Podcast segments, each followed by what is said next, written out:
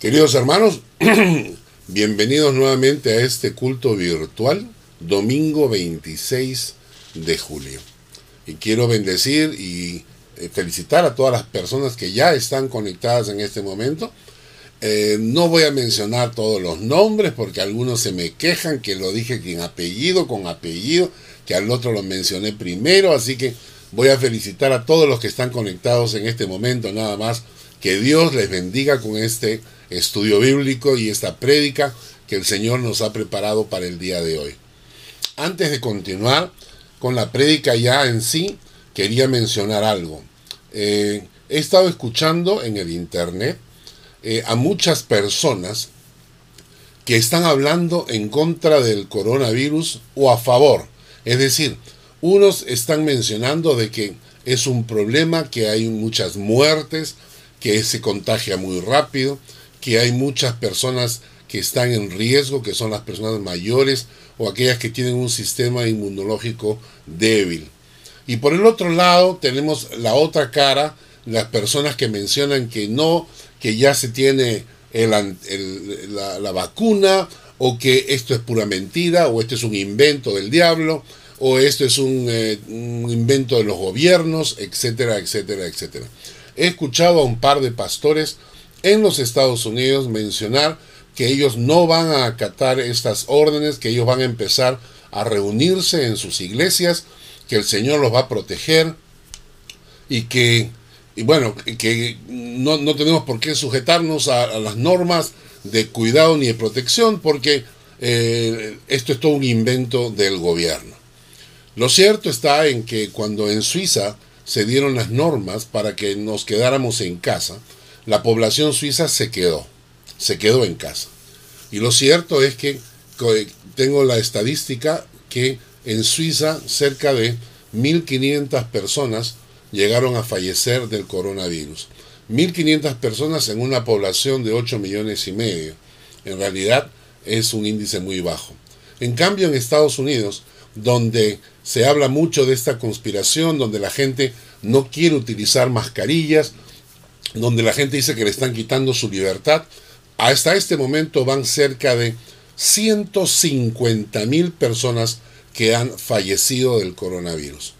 Entonces, naturalmente, eh, las recomendaciones de pastores que vienen desde Estados Unidos, donde cerca de 150 mil personas han fallecido, creo que no tiene mucha eh, autoridad moral. Entonces, yo no les hago caso.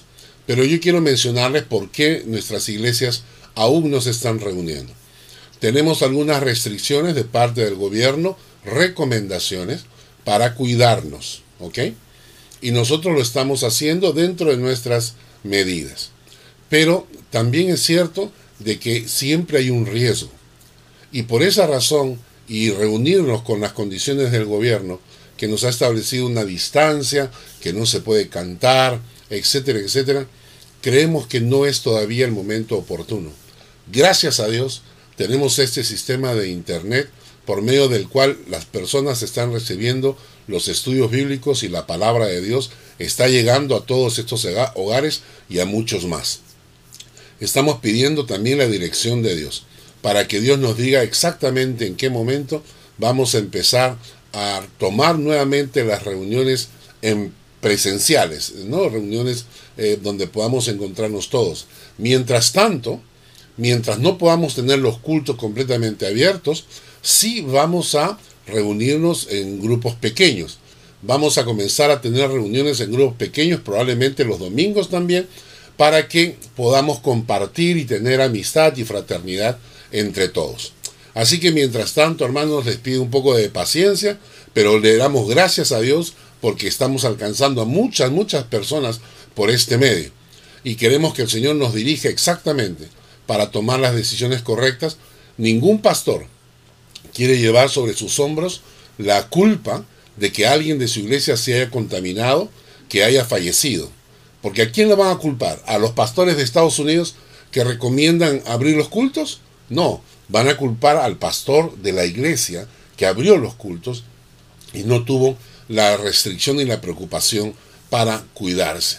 Entonces, vamos a seguir eh, en este sentido, vamos a empezar a un ministerio con células en casas y grupos pequeños y vamos a seguir predicando la palabra, como siempre, los miércoles con estudio bíblico, los viernes con estudio bíblico y los domingos con el culto de adoración y de celebración al Padre. Entonces, ya habiendo dicho esto como introducción, vamos a entrar a estudiar el capítulo de los Salmos que nos toca hoy día. Salmo 13. Esta vez voy a tratar de avanzar más versículos. algunas personas me escriben y me dicen, pastor, la semana antepasada usted tocó el Salmo 11 y se quedó en el versículo 1. Y la, semana, la otra semana fue el Salmo 12 y también se quedó en el versículo 1. Yo les he dicho que para que ustedes estudien la palabra también, para que ustedes sigan leyendo y traten de investigar un poco más. El día de hoy vamos a tomar el Salmo 13 y vamos a tratar de avanzar un poquito más en el Salmo 13. Pero como siempre vamos a empezar leyendo eh, los primeros versículos. Dice el versículo, Salmo 13, versículos 1 y 2. Abran su Biblia, por favor. Salmo 13, versículos 1 y 2. Y dice así, ¿hasta cuándo, Jehová? ¿Me olvidarás para siempre? ¿Hasta cuándo esconderás tu rostro de mí? ¿Hasta cuándo pondré consejos en mi alma con tristezas en mi corazón cada día? ¿Hasta cuándo será enaltecido mi enemigo sobre mí? ¿Alguna vez has estado frustrado, angustiado, porque has clamado a Dios y parece que no hay respuesta. ¿Alguna vez te ha parecido como que Dios se ha olvidado de ti, como que te ha dejado de lado, como que está sordo y que no te escucha? ¿Alguna vez has sentido que tus oraciones no pasan del techo de tu, de tu dormitorio?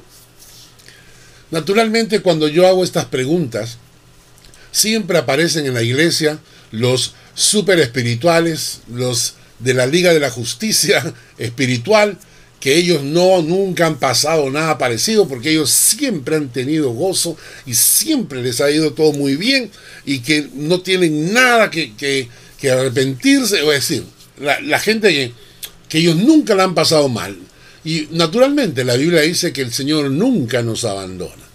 El Señor nunca nos deja, pero eso no significa que no pasemos por épocas duras, difíciles, y con muchas veces, como dice el autor de Salmos, nos preguntemos ¿hasta cuándo?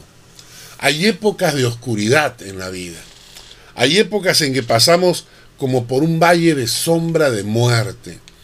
Hay épocas en la vida cuando clamamos y nos sentimos como que Dios no está presente. Y Hermano, no te avergüences de esto. No te avergüences de esas épocas porque no estás solo. Porque muchos hemos pasado por circunstancias así. Inclusive el mismo rey David que escribe este salmo. Y son túneles, son como túneles de fe que de tiempo en tiempo nos toca transcurrir. Son túneles de fe por el que tenemos que transitar.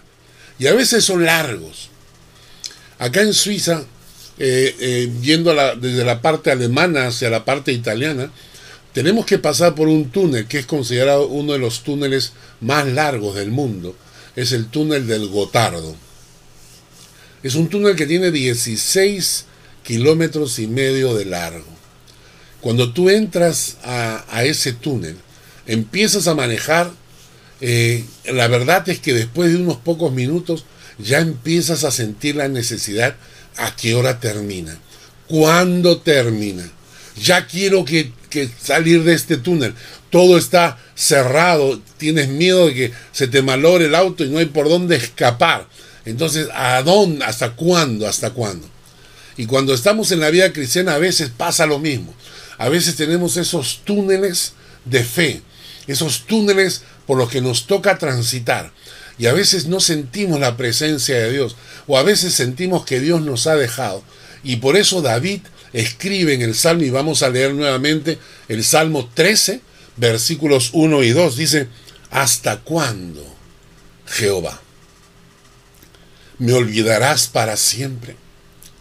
¿Hasta cuándo esconderás tu rostro de mí?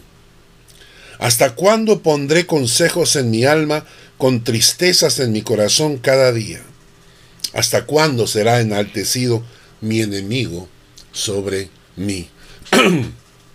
el, salmista hace cinco preguntas en estos dos versículos. Cinco preguntas. La primera es, ¿hasta cuándo, Jehová? ¿Cuánto se demora más? ¿Hasta cuándo? La segunda pregunta es interesante. ¿Me olvidarás para siempre? ¿Me olvidarás para siempre? La sensación que tiene David es que Dios se ha olvidado de él.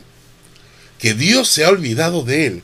La tercera pregunta que dice es, ¿hasta cuándo esconderás tu rostro de mí? David siente como que Dios ha volteado su rostro y que no lo está mirando. La cuarta pregunta es, ¿hasta cuándo pondré consejos en mi alma con tristezas en mi corazón cada día?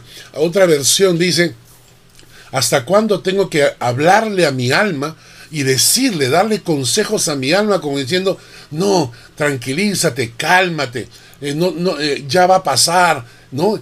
tratar de aconsejar a tu alma y darle consejos a tu alma para tratar de soportar los malos momentos porque te sientes solo. La quinta pregunta, ¿hasta cuándo será enaltecido mi enemigo sobre mí? ¿Hasta cuándo veo que los demás prosperan y yo no? Y entonces, esas cinco preguntas se hace David al empezar el Salmo número 13. ¿Cuándo nos hacemos estas preguntas? La verdad es que primero tiene que ser un tiempo de prueba o un tiempo de dificultad. Es rara vez cuando estamos en un tiempo de bonanza o en tiempos buenos nos preguntamos hasta cuándo. Deberíamos preguntarnos, ¿ah?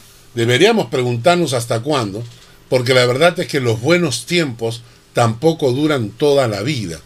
Por eso cuando hay buenos tiempos hay que ser cuidadoso.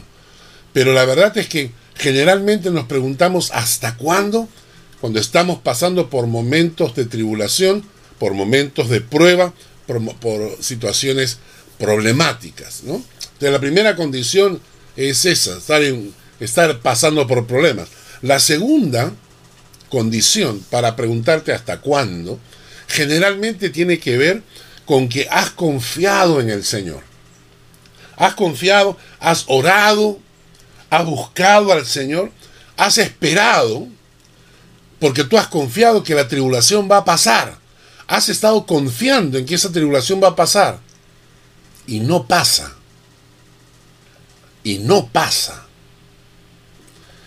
Y entonces viene la tercera situación. Es que cuando nuestra oración comienza a tomar un tono de desesperación, cuando el tiempo corre y no vemos que nada ocurre, que no hay ningún cambio.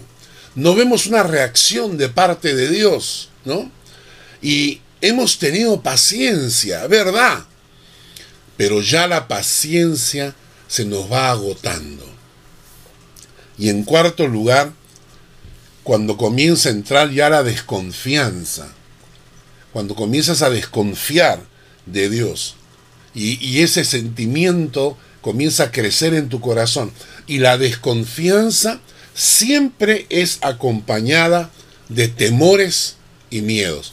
Cuando tú empiezas a desconfiar del Señor, empiezan a brotar miedos, temores que tienes guardado en lo profundo de tu alma. Y es así, siguiendo estos cuatro pasos, que generalmente llegamos a la pregunta que hace David. ¿Hasta cuándo, Señor? ¿Hasta cuándo voy a tener que soportar? Señor, ¿me, ¿me vas a olvidar para siempre? Señor, ¿hasta cuándo esconderás tu rostro de mí? Señor, ¿hasta cuándo tendré que darle consejos a mi alma? Tratar de, tratar de aconsejar a mi alma para que pueda sobrevivir en estas circunstancias. Señor, ¿hasta cuándo veré a mis enemigos prosperar mientras yo no puedo salir de este hueco en el que estoy. Y entonces muchas personas, como David, llegan a momentos de angustia. Y te digo, no tengas temor ni vergüenza, porque si tú estás pasando o has pasado por eso, hay otros que lo hemos pasado también. Y no somos los super espirituales, no somos aquellos que toda la vida, la vida cristiana ha sido un campo de rosas, no, somos gente normal. Y como David, como tú, como yo, hay otros, hay un personaje más que pasó unas circunstancias muy parecidas, es en la historia de Job. Busquen en sus Biblias el libro de Job. Está justo antes del libro de los Salmos, está por la mitad de la Biblia. El libro de Job es un libro muy interesante.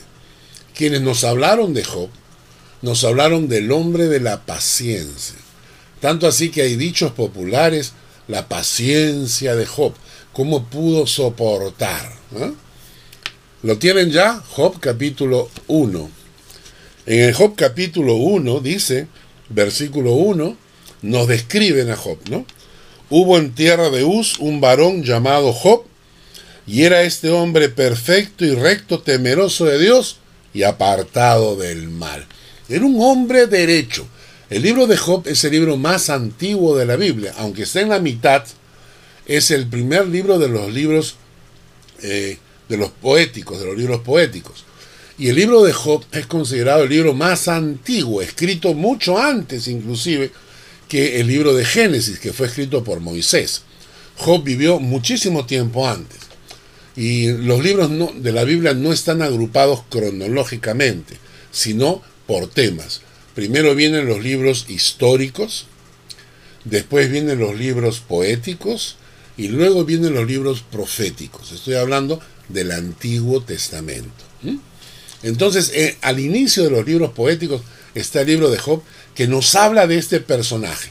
Y este personaje tiene las características que, wow, son impresionantes. Dice acá, era un varón, hombre perfecto, recto, temeroso de Dios y apartado del mal. Es decir, un hombre realmente era la crema, ¿no? Era una persona que tenía una comunión con el Padre tremenda. Cuando ustedes, si quieren, leer toda la historia, léanse todo el libro. Yo voy a hacer brevemente algunos, algunos chispazos nada más. Este hombre recto, temeroso de Dios, apartado del mal, hombre perfecto delante de los ojos de Dios, pues un día Dios considera que es necesario moverle un poquito el piso. Hay que moverle el piso para que la fe no se duerma. Muchas veces nosotros estamos viviendo la vida con, una época de bonanza, de tranquilidad, y a que no la fe se duerme, ¿eh? a que la fe se te duerme. Y comienzas a relajarte, y ya tu tiempo de oración cada vez es menos, tu tiempo en la lectura de la palabra cada vez es menos, porque estás en época de bonanza no hay tanta necesidad económica, tienes un buen puesto de trabajo, un buen ingreso, no tienes que estarte preocupando, así que la fe se empieza a relajar. Cuando hay momentos de dificultad y de angustia, clamamos a Dios, buscamos a Dios, oramos, ayunamos. Entonces de tiempo en tiempo Dios necesita movernos el piso, movernos el piso. Cuando tú te subes a una a esas, esas ruedas que hay en los, en los parques de juegos y entonces te comienzan a mover el piso, te agarras de lo que sea, ¿no? Si te subes a un barco y te empiezan a mover el, el, bote, te agarras de lo que sea. Eso es lo que está pasando. Dios decide moverle un poco el piso a Job. ¿Para qué? Para reactivarle la fe que quizás se le estaba durmiendo. Y entonces, en los versículos 6 en adelante, Job 1, 6 en adelante dice, y un día vinieron a presentarse delante de Jehová los hijos de Dios, y entre los cuales vino también Satanás. Y le dijo Jehová a Satanás, ¿de dónde vienes? Respondiendo Satanás a Jehová dijo, de rodear la tierra y de andar por ella. Y Jehová dijo a Satanás, ¿no has considerado a mi siervo Job, que no hay otro como él en la tierra, varón perfecto y recto, temeroso de Dios y apartado del mal, Dios le está, le está hincando al diablo. Le está diciendo, ¿no has visto a mi siervo Job? ¿Ah? ¿Te has dado cuenta? Y el diablo contesta en el versículo 10. Eh, versículo 9. Respondiendo Satanás a Jehová, dijo, ¿acaso teme eh, Job a Dios de balde? Es decir, ¿acaso Job teme a Dios por gusto, sin interés? ¿Acaso Job teme a Dios sin interés? Versículo 10 dice, ¿no le has cercado alrededor de él y a su casa y a todo lo que tiene? Al trabajo de sus manos has dado bendición. Por tanto, sus bienes han aumentado sobre la tierra. Pero extiende ahora tu mano y toca todo lo que tiene, y verás si no blasfema contra ti en tu misma presencia. Dijo Jehová a Satanás, he aquí todo lo que tiene está en tu mano, solamente no pongas tu mano sobre él. Y salió Satanás de delante de Jehová. Y la historia cuenta que Satanás va a descargar toda su maldad sobre este hombre llamado Job, y en un solo día va a perder todo. Va a perder sus camellos, sus animales, sus casas, hasta sus hijos van a fallecer. Y entonces no voy a concentrarme en toda la historia, solamente quiero que veamos cuáles son las reacciones de Job. Si quieren conocer la historia, lean el libro, lean el libro de Job. ¿ah? Pero bueno, dice acá, en el versículo 20, esta es la primera reacción de Job después que ha perdido todo. Después que, que le han arrebatado, que el diablo le ha arrebatado todo. Job en el capítulo 1, versículo 20 al 22, contesta de la siguiente manera. Entonces Job se levantó y rasgó su, manto, rasuró su cabeza y se postró en tierra y adoró, adoró a Dios. Y dijo, desnudo salí del vientre de mi madre y desnudo volveré allá. Jehová dio y Jehová quitó. Sea el nombre de Jehová bendito. Y en todo esto no pecó Job, ni atribuyó a Dios despropósito alguno. Es decir, a pesar de haber perdido todo, todo Job no atribuye despropósito. Es decir, no dice, ah, todo esto, todo esto es por pura casualidad. No, al revés. Él dice, todo esto tiene un propósito en las manos de Dios. Y si Jehová Dios es bendito, y si Jehová quita, también es bendito. Y entonces Job no pecó. Job tenía un corazón en medio de la prueba, para poder soportar, aguantar la dificultad. Su primera reacción es muy buena. Pero en el capítulo 2 las pruebas no terminaron. Yo me imaginaba que Job decía, bueno, ya, listo, ya con esta reacción todo debe pasar, pero no pasó. Sino que en el capítulo 2 el diablo vuelve a acercarse donde Dios y le dice, hey, no, el, el hombre este no, no, no ha rechazado, no, ha blasfemado contra ti, pero lo hará si le mandamos una enfermedad y Dios le permite. Y entonces aparte se le complica la vida Job.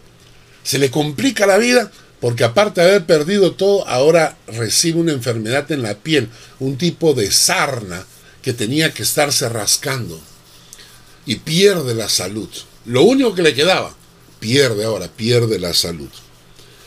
El texto nos dice que la mujer se acercó a, a Job en el capítulo 2, el versículo 9, y le dice, ¿aún retienes tu integridad? Maldice a Dios y muérete. Escuchaba un predicador que decía, miren pues, el diablo le quitó sus propiedades, sus animales, hasta sus hijos, y ahora le quitó la salud pero le dejó a la mujer. Y la mujer se acerca acá y le dice, ¿aún retienes tu integridad? Maldice a Dios y muérete. La, la paciencia de la mujer se agotó. La mujer está frustrada porque ella también ha perdido. Junto con lo que pierde Job, pierde su mujer. Pero para la mujer ya se acabó todo. Y entonces ya tiró la toalla, ya se abandonó. La mujer ya, ya perdió su confianza en el Señor. Y entonces se acerca donde el marido y en un afán, una, una actitud despechada, le dice, ¿aún retienes tu integridad? ¿Aún te mantienes íntegro? ¿Sabes qué? Mejor maldice a Dios y muérete de una vez. Eso es lo que la esposa le dice a Job en los peores momentos de su vida. La respuesta de Job en el versículo 10. Y él le dijo, como suele hablar cualquiera de las mujeres fatuas, has hablado. ¿Qué? Recibiremos de Dios el bien y el mal no lo recibiremos? En todo esto no pecó Job con sus labios. Perfecto. Hasta este momento Job ha tenido que enfrentar la prueba. Estamos en la primera etapa. Job ha enfrentado pruebas fuertísimas porque ha perdido todo hasta sus hijos y hasta la salud. Y sin embargo, lo que él contesta es, recibiremos de Dios el bien. ¿Qué? ¿Y el mal no lo recibiremos?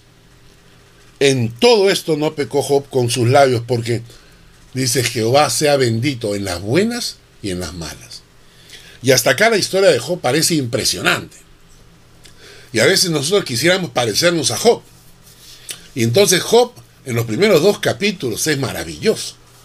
Lo que no nos contaron las personas que nos enseñaron sobre el libro de Job es que a partir del capítulo 3 parecería como que Job va perdiendo la paciencia. Porque ese hombre que había contestado frases tan preciosas como Jehová dio, Jehová quitó, sea el nombre de Jehová bendito, recibiremos de Dios el bien y el mal no lo recibiremos, a partir del capítulo 3, ya la cosa comienza a cambiar. Porque en el capítulo 3, versículos 11 al 13, Job empieza a quejarse del día de su nacimiento. Capítulo 3, versículos 11 al 13. ¿Por qué no morí yo en la matriz? ¿O expiré al salir del vientre? ¿Por qué me recibieron las rodillas y a que los pechos para que mamase? Pues ahora estaría yo muerto y reposaría, dormiría y entonces tendría descanso. Job ahora ya está cansado. Y Job está diciendo, ¿para qué? ¿Para qué me diste la vida, Señor? ¿Para sufrir así? Mejor me hubiera muerto al momento de nacer y ya está, estaría descansando. ¿Para qué tanto sufrir? Job es, es el hombre que enfrentó en un inicio muy bien las pruebas. La fe se le va acabando, la paciencia se le va acabando, la frustración comienza a llenar su corazón. En el capítulo 10, busquen Job capítulo 10, versículos 1 al 2. Dice, está mi alma hastiada de mi vida. Miren esa frase. Está mi alma hastiada de mi vida. Daré libre curso a mi queja Hablaré con amargura de mi alma. Diré a Dios, no me condenes, hazme entender por qué contiendes conmigo. Miren la, frase de, de Job. Job está angustiado y yo, hermanos, le doy gracias a Dios por estas frases. Porque si no estuvieran ahí, yo habría pecado hace mucho tiempo. Por estas frases es que yo decía, Caramba, yo muchas veces le he dicho a Dios así. Y cuando yo le decía eso a Dios, decía, de repente, ay Señor, perdóname, me falta fe, me estoy quejando, me estoy, eh, te estoy reclamando cosas, perdóname. Pero Job también lo sintió, igual que yo. Entonces dice, está mi alma hastiada, daré libre curso a mi queja, hablaré con amargura de mi alma y le diré a Dios, no me condenes, Hazme entender por qué contiendes conmigo. Hazme entender por qué me están pasando estas cosas. Job 13, capítulo 13, el versículo 3. Dice, mas yo hablaría con el Todopoderoso y querría razonar con él. En el versículo 18 dice, He aquí ahora, si yo expusiere mi causa, sé que seré justificado. Lo que está diciendo ahí Job es, yo hablaría con Dios y quisiera razonar con Él. Yo, yo, le expondría mi causa y sé que seré justificado. Lo que está diciendo Job es, ¿sabes qué? Yo quisiera ir donde Dios y, discutir con Él, pues. Discutir, ¿qué pasa? Si yo era un hombre eh, perfecto, recto, temeroso, Dios y apartado del mal, ¿por qué me pasa todo esto? Yo quiero ir a defender mi causa delante de Dios. A veces nosotros queremos defender nuestra causa delante de Dios. Hasta ese punto había llegado la frustración de Job. Y en el mismo capítulo 13, versículos 23 y 24, Job le pregunta a Dios, ¿cuántas iniquidades y pecados tengo yo? Hazme entender mi transgresión y mi pecado. ¿Por qué escondes tu rostro y me cuentas por tu enemigo?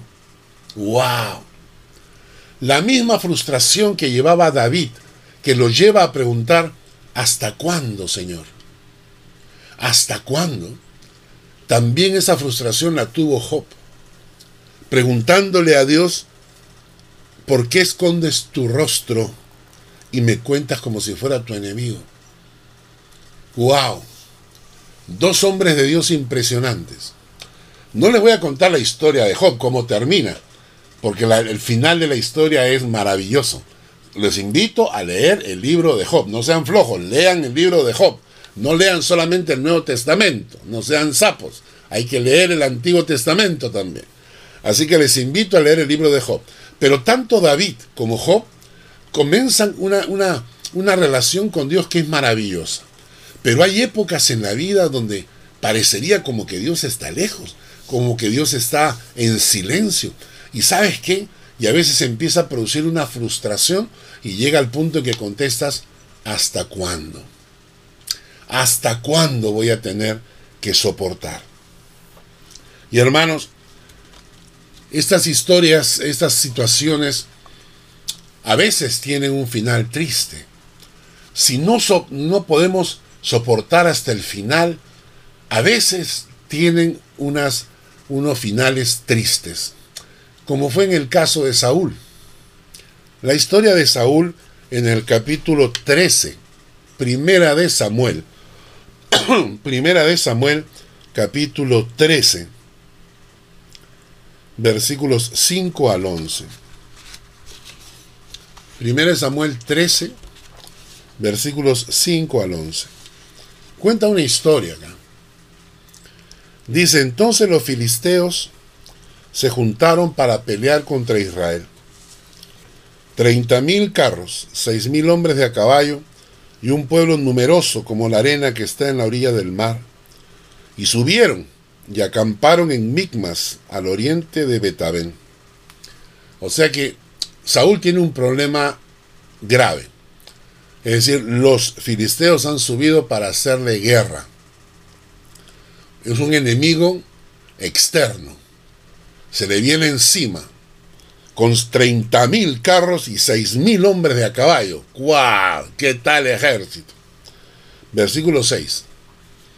Cuando los hombres de Israel vieron que estaban en estrecho, porque el pueblo estaba en aprieto, se escondieron en cuevas, en fosos, en peñascos, en rocas, en cisternas.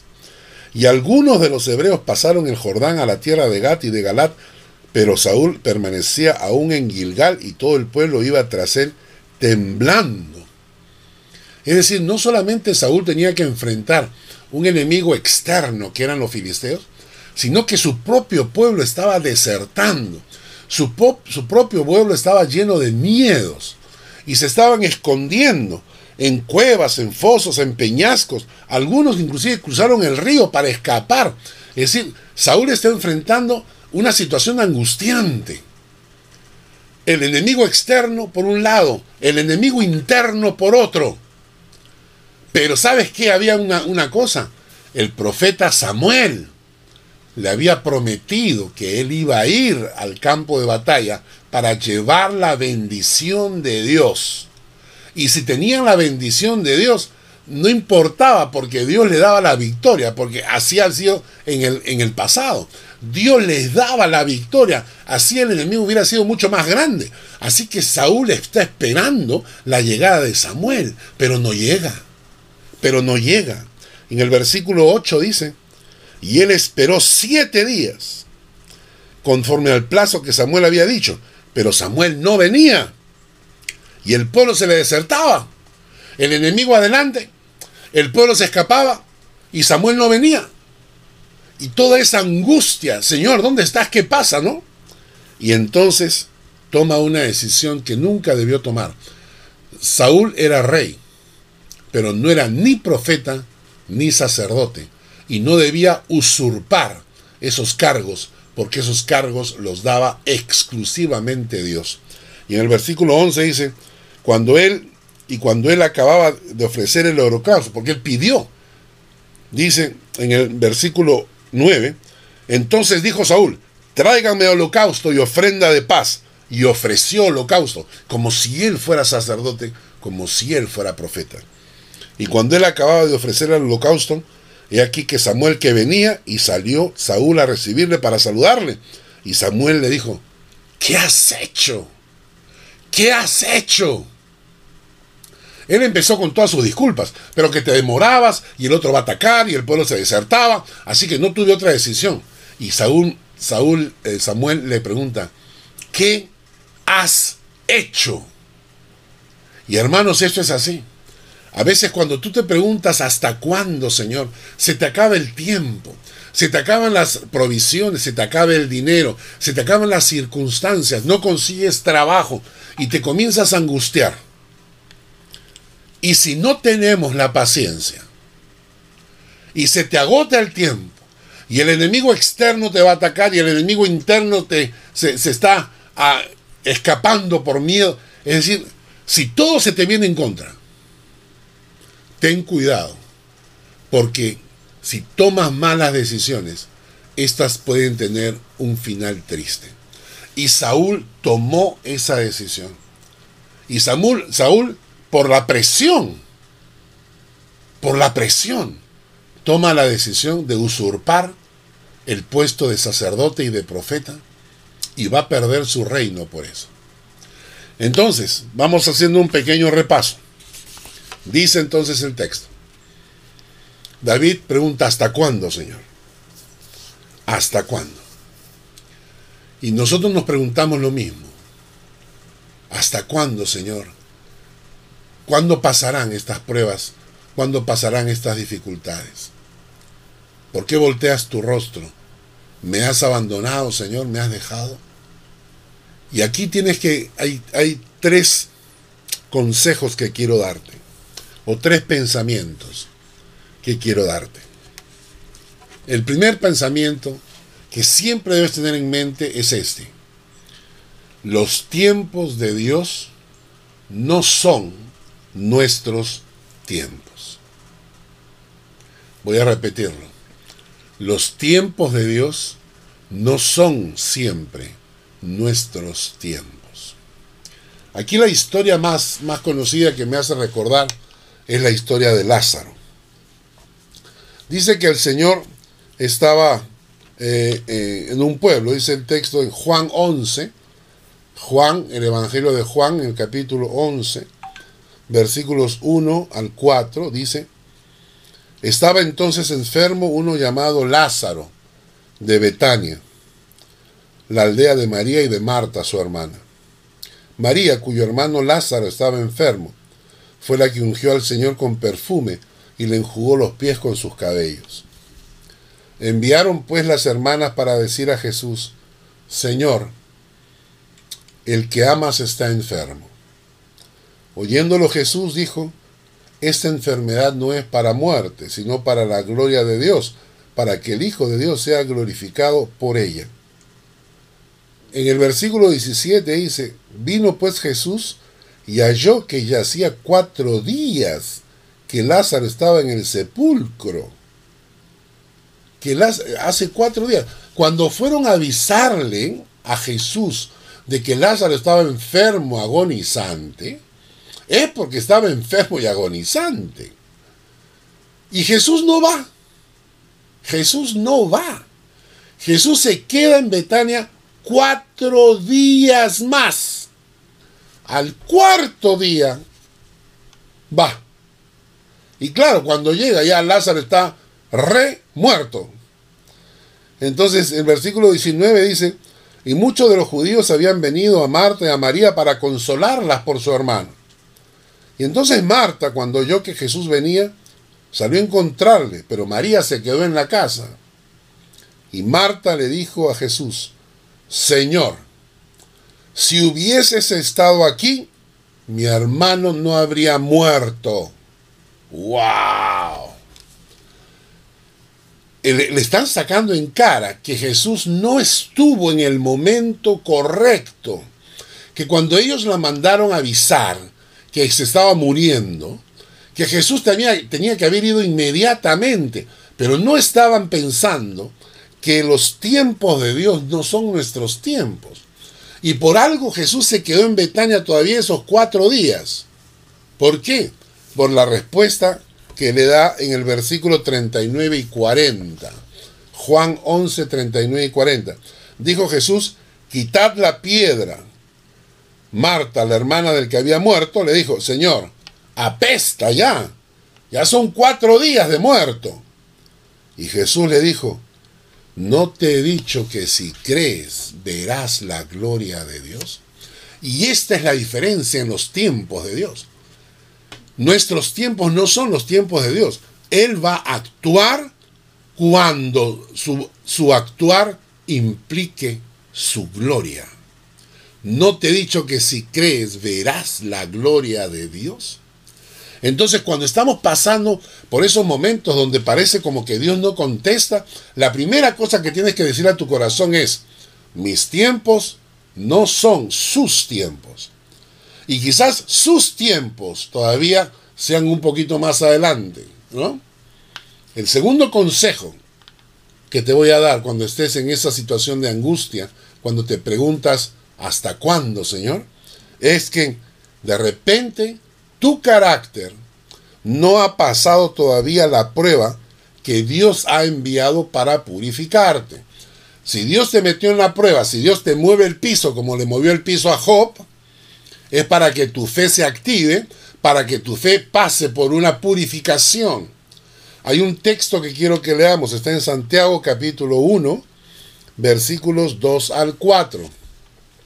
Hermanos míos, tened por sumo gozo cuando os halléis en diversas pruebas, sabiendo que la prueba de vuestra fe produce paciencia, mas tenga la paciencia su obra completa para que seáis perfectos y cabales sin que os falte cosa alguna.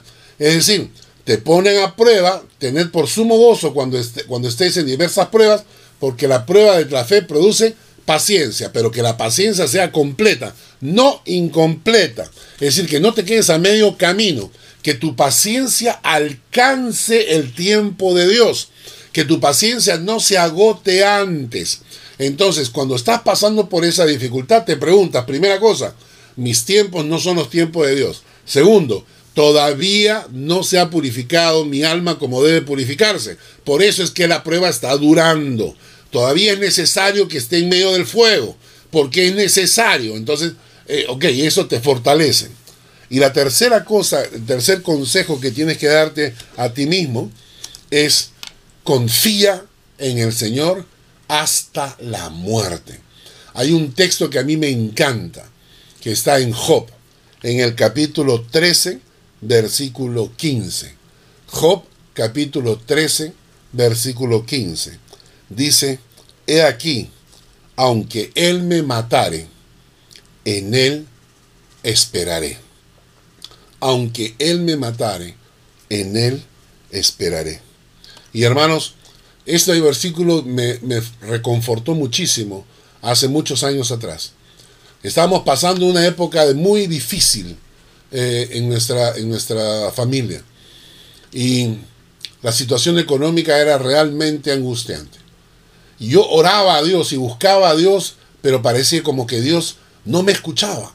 Yo clamaba a Dios y parece como que Dios no me escuchaba.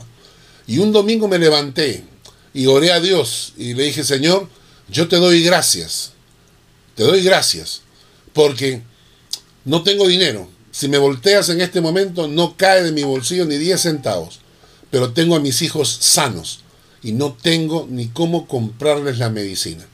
Pero por lo menos tengo a mis hijos sanos y te doy gracias por eso. Y nos levantamos y nos fuimos a la iglesia el domingo. Y regresé el domingo con mis hijos con fiebre, con los dos. En ese momento yo entré en una crisis. Y entonces me metí al cuarto, me arrodillé y comencé a orar a Dios. Le dije, ¿qué pasó? Te habías olvidado de que mis hijos estaban sanos. Era lo último que me faltaba. Y yo estaba, pero hermano, Yo estaba luchando contra Dios. Y en medio de esa lucha, Dios quebrantó mi corazón con este versículo. Y entonces comencé a orar y le dije a Dios, Dios, aunque tú me mates, en ti seguiré esperando. Esa misma noche llegó un amigo de viaje, trayendo la ofrenda que le habían dado por ir a predicar en una iglesia del interior del país. Llegó, me tocó la puerta y me dijo, me bajé del avión y Dios me dijo, esta ofrenda que te han dado por predicar, se la das a Carlos. Y me la dio. Y yo le dije, pero no, no, no, ¿cómo vas a hacer eso? Es ofrenda para ti. Y él agarró y me dijo, agárrala, agárrala porque me arrepiento ahorita. Pero Dios le dijo claramente. Y después las cosas comenzaron a mejorar. Se abrieron oportunidades de trabajo, se abrieron oportunidades de negocio. Y Dios comenzó a sacarnos poco a poco de la situación. Y ahí cuando, cuando uno está en una situación así, es bueno arrodillarte y seguir confiando en el Señor y decirle, Señor, yo he confiado en ti, yo te entregué mi vida, tú eres mi Señor, yo soy tu pueblo, tú eres mi Dios. Aunque tú me mates, aunque tú decidas matarme, yo siempre seguiré confiando en ti. Aunque Él me matare, en Él esperaré. Estos tres consejos, guárdalos en tu corazón. Tus tiempos no siempre son los tiempos de Dios. Si no han pasado las pruebas es porque todavía es necesario que estés en fuego.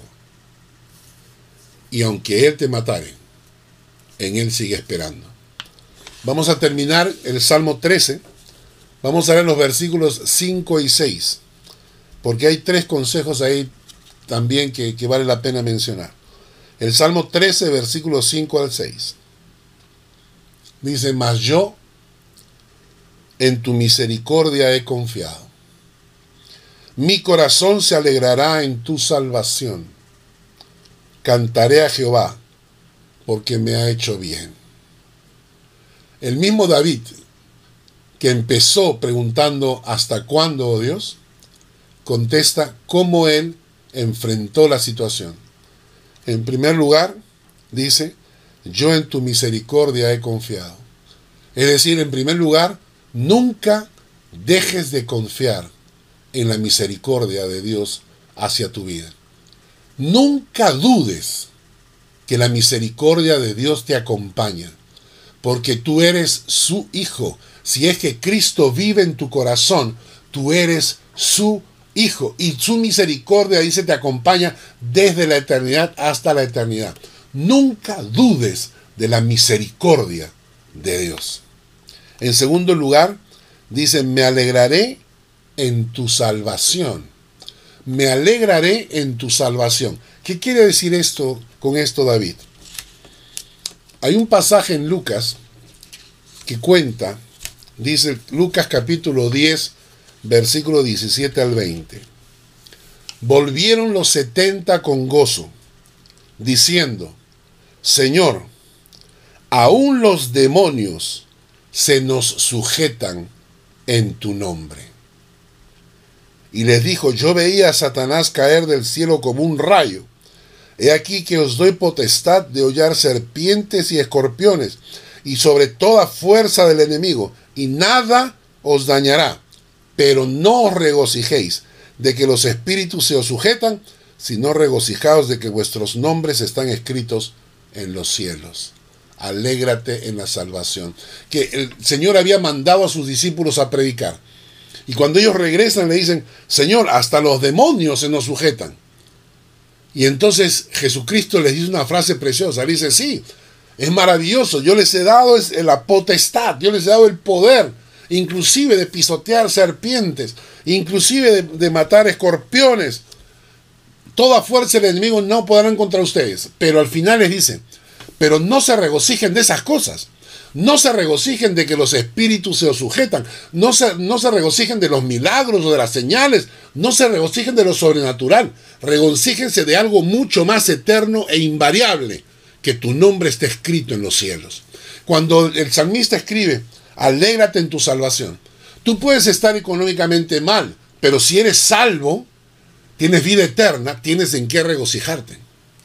Tú puedes estar pasando momentos de dificultad, pero si eres salvo por la sangre de Cristo, tienes que en qué regocijarte, algo mucho más eterno. Tienes un Dios en los cielos, tienes un Padre celestial, tienes a los ángeles que te acompañan. Regocíjate en tu salvación. No te regocijes en cosas temporales. Si tengo plata o no tengo plata, si tengo comida no tengo comida. Regocíjate en cosas eternas. Por eso el salmista escribe, alégrate en su salvación. Y en tercer lugar, el salmista añade, cántale, alábale a Dios. Hay una, hay una que hicimos hace un tiempo atrás sobre la bendición de alabar a Dios, sobre el gozo que trae alabar a Dios, que en lugar de estarle pidiendo y pidiendo y pidiendo en nuestras oraciones, deberíamos aprender a cantarle, a alabarle, a adorarlo, porque para eso hemos sido criados, creados. Y cuando tú dices, le cantas y tú le alabas en medio de la dificultad, lo que tú le estás diciendo es, Señor, yo creo en ti. Yo sigo creyendo en ti. Y por eso el texto dice, porque tú crees en que Él siempre, siempre te hará bien. Por eso dice, cantaré a Jehová porque me ha hecho bien. Cantaré a Jehová porque a los que aman a Dios, todas las cosas les ayudan a bien. Tres consejos de David. Confía siempre en su misericordia. Alégrate de tu salvación y de las cosas eternas que no varían. Y por último, aprende a cantarle y alabarle y dedicarle tiempo exaltando el nombre de Dios y no solamente pidiéndole. Cántale, cántale al Señor. ¿Por qué? Porque a los que aman a Dios, todas las cosas les ayudan a bien. Que Dios te bendiga.